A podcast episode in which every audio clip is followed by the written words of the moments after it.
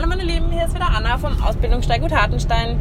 Heute zum Thema spanischer Schritt. Für viele Leute ist ja der spanische Schritt einfach, weil es eine wahnsinnig erhabene Lektion ist oder Übung ist. Es ist einfach ein sehr ein Pferd, das einen schönen spanischen Schritt macht, hat einfach was wahnsinnig, finde ich, kraftvolles, was sehr majestätisches.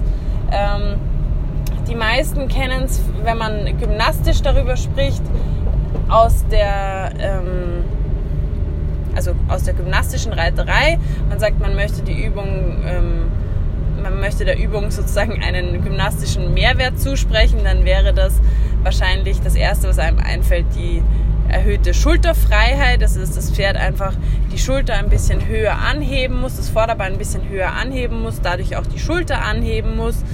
Ähm, wir werden da gleich noch dazu kommen, worauf man dabei achten muss und was es natürlich auch wieder für sag mal, Nebeneffekte gibt, auch durchaus vielleicht mal nicht so positive, also was einem da schief laufen kann, worauf man achten sollte.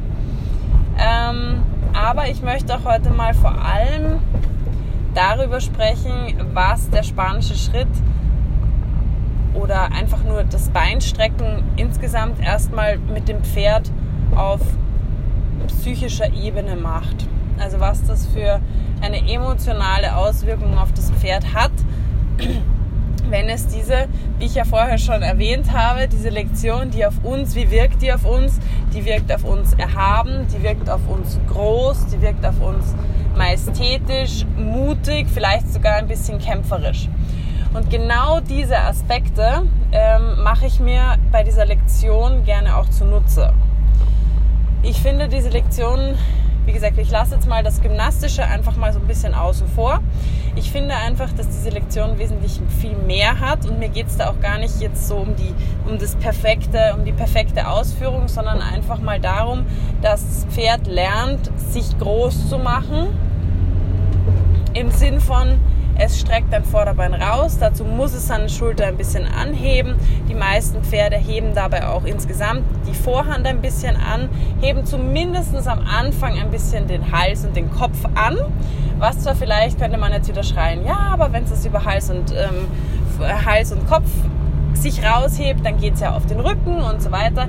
Ja, natürlich, ich würde mich vielleicht auch nicht unbedingt draufsetzen am Anfang, aber ich habe zum Beispiel immer wieder Pferde, die so ein bisschen ja, wie soll ich sagen, die so ein bisschen in den Boden geritten worden sind und zwar nicht nur rein körperlich, sondern wir gehen jetzt wirklich mal so auf die mentale Ebene ein bisschen. Diese Pferde sind so ein bisschen, ja, eben im Boden. Ja? Das meine ich jetzt nicht mit geerdet, sondern die sind tief im Kopf, die, sind, die hängen auf der Vorhand, die haben kein großes Selbstbewusstsein, auch nicht viel eigene Ideen. Die sind einfach so ein bisschen platt. So, energielos und alleine dadurch, ich, klar kann man diese Pferde auch mit der Hand mal wieder ein bisschen nach oben korrigieren. Ich kann sie einfach äh, mit der Hand auch aufrichten. Natürlich kann ich auch noch andere Übungen machen, aber ich finde, dass gerade der spanische Schritt da eine wahnsinnig gute Idee dem Pferd vermittelt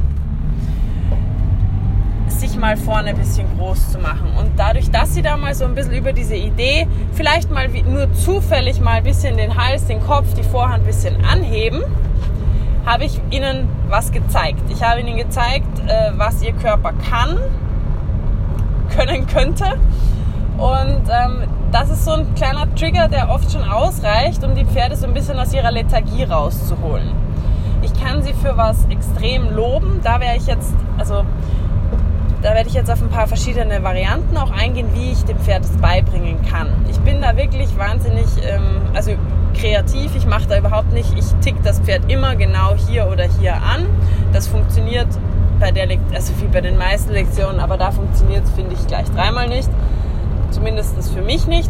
Und ähm, ich habe zum Beispiel in meinem letzten Instagram-Post habe ich ähm, mein Pony gezeigt das war so ein ganz, ein ganz eingeschreckter. Also der hat vor allem Todesängste gehabt. Also wirklich gar kein Selbstbewusstsein. Den hast du einmal schräg aus dem Augenwinkel falsch angeschaut und er hat dich drei Tage nicht angeschaut. Und da dachte ich, na, den bringst du bei. Ähm, Beinstrecken, weil da macht er sich ein bisschen groß, das nimmt er ein bisschen für sein Selbstbewusstsein und ähm, da lernt er mal auch so ein bisschen, ich sag mal, auch gegen was zu gehen. Also es war immer einer, der sich ähm, beim Anbringen von Druck war der einfach weg. Also der hat sich einfach immer sofort klein gemacht. Und ich meine jetzt mit gegen etwas gehen gar nicht, dass er aggressiv gegen etwas geht, sondern ich meine, dass er seinen Druck, also dass er selber groß bleibt. Wenn Druck kommt, dass er positiv mit Druck umgehen kann und ähm, dem auch was entgegenstellen kann. Das heißt nicht, dass er dagegen geht im Sinn von, ähm, ich will, dass er beim Putzen auf die Seite weicht und er drückt mir dagegen, sondern er bleibt in seiner, in seiner, in seiner inneren Größe sozusagen bleibt er. Er kriegt nicht, er macht sich nicht sofort klein, drückt den Rücken weg und denkt, er muss sterben, wenn ich ihm den Hintern rüberschiebe beim Putzen. So als ganz banales Beispiel. Sondern er geht einfach rüber, aber seine innere Größe wird dadurch nicht berührt. So, das war der Plan. Das habe ich auch mehrere Monate versucht, wirklich an verschiedensten Stellen, am Vorderbein, von hinten, von vorne, im Gehen, im Stehen. Ähm, er war grundsätzlich davon überzeugt, sobald die Gerte auf seine Vorderbeine gezeigt hat, egal ob das eine Gerte war, vorne die Gerte, hinten die Gerte, was auch immer, er war davon überzeugt, dass ich jetzt vorhabe, ihn zu töten und er das ja schon immer wusste. Also es war wirklich ein bisschen ein größeres Drama. So, was habe ich jetzt im Endeffekt gemacht? Ich habe ihm beigebracht, ähm, zu trommeln. Im ganz übertragenen Sinne würde ich es heutzutage Target-Training nennen. Das kannte ich damals noch nicht. Was ich ihm beigebracht habe, war, wir hatten so verschiedene Tonnen und ich habe ihm einfach beigebracht, gegen diese Tonne zu treten. Also am Anfang habe ich ihn einfach mehr oder weniger ganz banal so geführt, dass er mit an die Tonne angestoßen ist, was auch am Anfang ein bisschen dramatisch war. Und dann habe ich ihn überschwänglich gelobt und habe ihm Leckerli reingeschoben. So, hört sich total banal an. Jedenfalls fand er das dann nach. Es hat auch lange gedauert bei ihm, hat durchaus ein paar Tage gedauert, bis er das ähm, verknüpft hat. Aber ähm, dann hat er auf einmal kapiert, okay, wenn die Tonne rattert, also wenn mein Huf da dagegen knallt, dann kriege ich ein Leckerli. Und tief in sich drinnen, auch wenn er noch so eine große Drama Queen ist, ist er doch ein Pony und fand das mit dem Essen eigentlich doch nicht so schlecht. und dann habe ich das wirklich ausgebaut. Es hat lange gedauert, dass ich dann, ich habe auch dann die Idee von dem spanischen Schritt gar nicht mehr so weiter verfolgt, weil es mir nicht um die Lektion spanischer Schritt ging, sondern um das, was ich von ihm haben wollte, nämlich dass er sich traut, auf was drauf zu gehen oder auf was zuzugehen und sich groß zu machen. Und ähm, das habe ich erreicht und er konnte dann tatsächlich am Ende trommeln. Also ich habe ihm dann verschiedene Tonnen hinstellen können und er hat dann auf die Tonnen drauf geklopft und drauf ge gepatscht. Das war ganz witzig, das habe ich ewig nicht mehr mit ihm gemacht, weil der, das haben wir dann super auf den spanischen Schritt übertragen können und jetzt habe ich gerade neue Tonnen bekommen für, meine, für meinen Reitplatz. Und das erste, was er gemacht hat, das war so drinnen in ihm, das erste, was er gemacht hat, als er auf diesen Platz gekommen war, ist, ähm, als wir ihn die Tonnen anschnuppern lassen wollten, war einfach, er ist zu der Tonne hin und hat erstmal dagegen geklopft. Also das seht ihr auch in dem, in dem Instagram-Post von ihm. Und ähm, da musste ich so lachen und deswegen ist mir das gestern eingefallen mit dem spanischen Schritt, weil ich das tatsächlich immer noch so verwende. Mittlerweile mache ich es ein bisschen anders. Mittlerweile habe ich tatsächlich ein Target, das heißt, ich muss nicht mehr ständig irgendwelche Tonnen durch die Gegend tragen.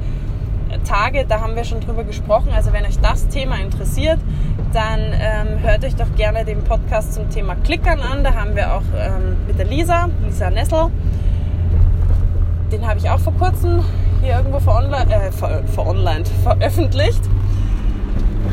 Und ähm, da haben wir eben zwar eigentlich über das Klickern, aber auch über die Target-Arbeit gesprochen. Da gibt es eine ganz gute Erklärung darüber, weil es wirklich deppensicher ist eigentlich. Ne? Genau. Also, und das ist das eine, also dem Pferd so ein bisschen dieses, dieses Selbstbewusstsein zu geben. Das andere ist jetzt, also das ist ja dann wirklich fast so ein bisschen ähm, körperlich gegen etwas. Also er geht gegen die Tonne. Ähm, ich benutze es aber auch sehr gerne bei Pferden, die sehr ängstlich sind und den spanischen Schritt schon beherrschen.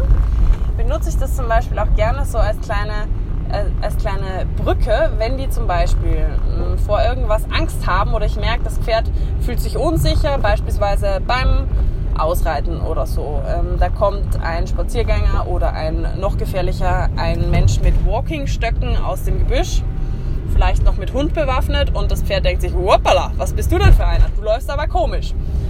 Und ich rufe dann den spanischen Schritt ab und lasse mein Pferd quasi im spanischen Schritt, also quasi in einer Position, die ihm Kraft, die ihm so ein bisschen, ich sage jetzt mal, Macht ist für, für ein Pferd nicht greifbar, aber für uns vielleicht so ein erhabenes Gefühl gibt. Also ich bin groß und ich gehe eigentlich erhab, erhobenen Hauptes auf die Gefahr zu.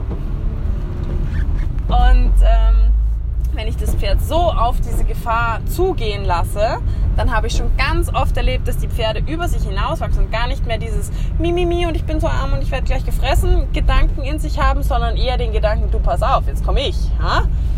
Und ähm, das kann man so ein bisschen ähm, ja auch triggern. Also einfach so für sich nutzen und schauen, okay, immer wenn mein Pferd ein bisschen unsicher wird, dann lasse ich ihn das machen.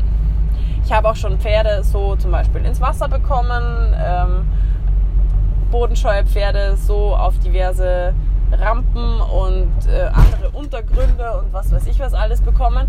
Also da sind ja dann wieder der Fantasie überhaupt keine Grenzen gesetzt. Das ist ja das Geile an solchen Dingen. Ich habe einfach nur ein weiteres Tool in meiner, in meiner Werkzeugbox, mit der ich mein Pferd dann äh, an diverse Probleme heran und drüber führen kann, sozusagen. Ja?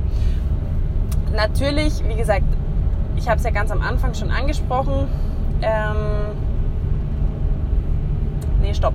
Eine Sache wollte ich noch sagen. Und zwar, wenn ich jetzt zum Beispiel so lethargische Pferde habe. So ein bisschen abgeschaltete, in sich so schwer, bisschen, ja, mal, was kostet das Leben? die kann ich mir über diese Lektion natürlich auch wieder so ein bisschen zurück ins Leben holen. A, ja, die müssen automatisch ein bisschen anheben. Da muss man einfach schauen, was man verwendet. Also wie gesagt, ich habe ähm, bei solchen Pferden verwende ich zum Beispiel total gerne ähm, die Idee, wo drauf zu treten, weil die fast, die kommen ganz schwer ins Bein anheben. Wenn ich die am Bein antick oder mal ähm, anklopfe oder was auch immer, oder abstreicht, die heben zwar meistens das Bein an, aber die winkeln das nur so an. Also es sieht dann quasi so aus, wie wenn sie es heben würden, um eine Fliege zu verscheuchen oder zum, zum Hufe auskratzen. Und wenn ich so ein Problem sehr ausgeprägt habe, mache ich das zum Beispiel sehr gerne. Entweder ich gehe in den Wald und suche mir irgendwo einen Baumstamm oder ich habe zu Hause ein Podest, je nachdem, dass ich die Pferde dann auch über dieses auf die Idee, von dem ich steige, wo hoch, ähm, verbinde mit dem Anticken. Das heißt, ich ticke an oder ich bringe dem Pferd vielleicht erstmal bei, dass es da drauf treten soll. Wenn der Gedanke von dem nach oben drauf treten in dem Pferd drinnen ist, dann würde ich es kombinieren mit dem Antippen und würde das Pferd dann quasi ähm, dazu auffordern, gleichzeitig darauf zu treten. Das heißt, mein Pferd muss ja sein Bein anheben und ausstrecken. Das wäre jetzt so die Naturvariante des Target-Trainings. Gleich funktioniert es eigentlich beim Target. Da bringe ich dem Pferd bei, berühre etwas ähm, und dann verändere ich einfach die Position von dem Target und das Pferd will es ja trotzdem berühren, also hebt zum Beispiel das Bein weiter an.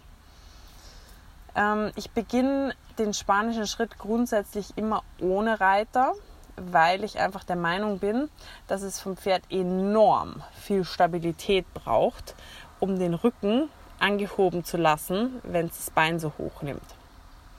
Also die kommen zwar vorne schon hoch, die kommen auch ähm, vielleicht noch im, im Widerrist hoch, aber das heißt noch lange nicht, dass der ganze Rücken das stabilisieren kann. Und die meisten Pferde bleiben zum Beispiel auch am Anfang, wenn man das Vorderbein so weit strecken lässt, mit dem Hinterbein erstmal stehen, was natürlich dann zur Folge hat, dass der Rücken einmal nach unten die Biege macht. Und das möchte ich nicht unbedingt noch zusätzlich durch Gewicht am Rücken ähm, noch weiter absacken lassen. Also da würde ich am Anfang immer vom Boden und ohne Reiter arbeiten und dann erst anfangen, das Ganze von oben zu verlangen. Ähm, ja, ich war früher sehr, sehr mega präzise aus dieser klassischen Richtung einfach. Es hieß immer, Pferd muss ganz präzise ein Bein strecken, äh, auf Abruf und dann gehen und dann wieder nur auf Signal ein Bein strecken ähm, würde ich jetzt zum Beispiel bei einem Pferd, dass das sehr ähm, emotional wird beim spanischen Schritt, würde ich das definitiv so machen. Bei einem, der mir irgendwie so von sich aus ganz wenig Energie hat und irgendwie sich wahnsinnig schwer tut, da in die Energie zu kommen, würde ich das ehrlich gesagt nicht mehr so machen. Ähm, da, da wünsche ich mir einfach Energie. Und da wünsche ich mir einfach diesen Spieltrieb vom Pferd auch. Und ähm, bis ich den nicht habe, stimmt mir die Einstellung zum spanischen Schritt nicht. Also das muss für mich beim Pferd immer eine, eine emotionale Geschichte auch ein bisschen hervorrufen. Also da muss das Pferd, das sollte diese Lektion gerne ausführen, das sollte wachsen in jeder Hinsicht bei dieser Lektion. Und ähm, deswegen mache ich das auch. Ich habe es auch schon ganz oft jetzt so gemacht, dass die Pferde zwar, ja, also die haben mal so diesen Grundbegriff, ich soll ein Bein strecken, buff, so, haben sie verstanden. Im Schritt ist es für die aber so zart, macht gar keinen Spaß, macht überhaupt keinen Sinn und überhaupt. Ähm, also habe ich dann zum Beispiel angefangen, dass ich sie, dass ich das Ganze im Trab mit denen mache. Da hilft mir ein, also entweder ich drehe die, die Gärte dann gerne um, beziehungsweise nehme ich gern so einen, so einen festeren Stock, so einen Bambusstock oder so einen Weidenstock oder sowas und halte den an den dann einfach vorne unter den Kapalgelenken hin, so dass ihr eigentlich den gleichen Effekt habt. Also es hat den gleichen Effekt, wie wenn ich Cavaletti dort stehen habe. Das Pferd merkt ein paar Mal, ob, wenn ich mit dem Bein vorgehe, dann klopfe ich sozusagen an diesen Stab an und dann heben die die Beine drüber, als ob sie über ein Cavaletti traben würden. Und dann hebe ich diesen Stock immer so ein bisschen weiter nach vorne weg und die heben immer weiter das Bein nach vorne und ähm, bei den einen ist es wirklich, bleibt es da mehr oder weniger so beim Drübertretgedanken, bei den anderen wird es aber dann oft wirklich so wieder dieser Verfolgungsgedanke. Ähm, das kommt ein bisschen aufs Pferd drauf an, nehme ich auch dann so, wie es kommt. Also nehme ich so, wie es kommt und mache dann halt das draus, was ich mir, ähm, was ich mir dann wünsche. Genau, also da gibt es wirklich ganz, ganz, ganz viele Varianten und ähm, finde ich alles in Ordnung. Ich finde, man sollte einfach darauf achten, dass das Pferd dabei ähm, vom Gedanken her einfach emotional einfach auch wirklich Spaß hat und wächst, weil ich das einfach als eines der wichtigsten Dinge in dieser Lektion empfinde, für mich persönlich. Ähm, ja, den gymnastischen Wert, ja, natürlich kann man sagen, die Schulterfreiheit, bla bla bla, stimmt schon auch, ähm, würde ich aber niemals über, das also über, über die ähm, emotionale Sinnhaftigkeit der Lektion stellen. Die hat für mich da einfach Priorität. Ähm, wobei man natürlich immer sagen muss, je erhabener und größer und besser sich das Pferd in seinem Körper fühlt, desto besser fühlt sich es natürlich auch ähm, insgesamt von der, auf der Gefühlsebene. Ja, also das, das gibt sich halt immer so ein bisschen die Hand. Ähm, genau, vom körperlichen her finde ich einfach noch wichtig zu erwähnen, wenn ich ein Pferd habe mit einem sehr instabilen Rücken, ähm, mit insgesamt einfach noch sehr wenig Stabilität im Körper, dann muss ich da, finde ich, so ein bisschen aufpassen. Man muss immer schauen, was ist einem jetzt gerade wichtiger. Brauche ich das jetzt gerade, um das Pferd so ein bisschen on fire zu bringen? Dann würde ich es wahrscheinlich in Kauf nehmen. Würde es dann, wenn das Pferd aber ein bisschen aufgeweckt ist, vielleicht wieder ein bisschen runterfahren, weil es halt schon so eine große Bewegung braucht Stabilität. Also immer wenn ich eine große Bewegung haben möchte, brauche ich wahnsinnig viel Stabilität im Pferdekörper. Und wenn ich die noch nicht habe, dann geht es halt auf Kosten von ja, da hängt halt dann der Rücken, da geht das Becken dann raus, da hängt dann der Rumpf auch mal unten. Und ja, das geht sehr wohl. Ein Pferd kann perfekt den Rumpf runterhängen lassen und trotzdem die Schulter irgendwie, also das Bein aus der Schulter halt raushebeln. Das geht. Sieht man auch sehr, sehr, sehr oft. Also ähm, ein gymnastisch wirklich korrekter oder reiterlich wirklich korrekt, also dass das Pferd sich wirklich halten kann im Rücken, ähm, gerittener spanischer Schritt ist echt selten zu sehen ein spektakulärer spanischer Schritt. Das siehst du ganz oft. Also sprich, dass die Beine durch die Gegend fliegen, das sieht man oft. Aber das ist nochmal was ganz was anderes als ein wirklich stabilisierter spanischer Schritt. Genau. Ja. So, das war jetzt irgendwie so ein Thema, das ist mir jetzt gerade so auf der Zunge gebrannt. Es war jetzt nur ein ganz kurzer Podcast, aber ähm, das kam mir einfach, das hat mir mein Pony gestern so in den Mund gelegt, als er da wieder begonnen hat zu trommeln. Genau. Also, ich wünsche euch ganz viel Spaß. Ähm, experimentiert doch mal ein bisschen damit. Würde mich interessieren, ob euch da jetzt ein paar Anregungen, ob da ein paar Anregungen für euch dabei waren. Vielleicht habt ihr ja auch mal so ein Thema, was euch auf dem Herzen liegt. Dann euer her damit. Geil. Und ansonsten bis zum nächsten Mal. Ciao, ciao.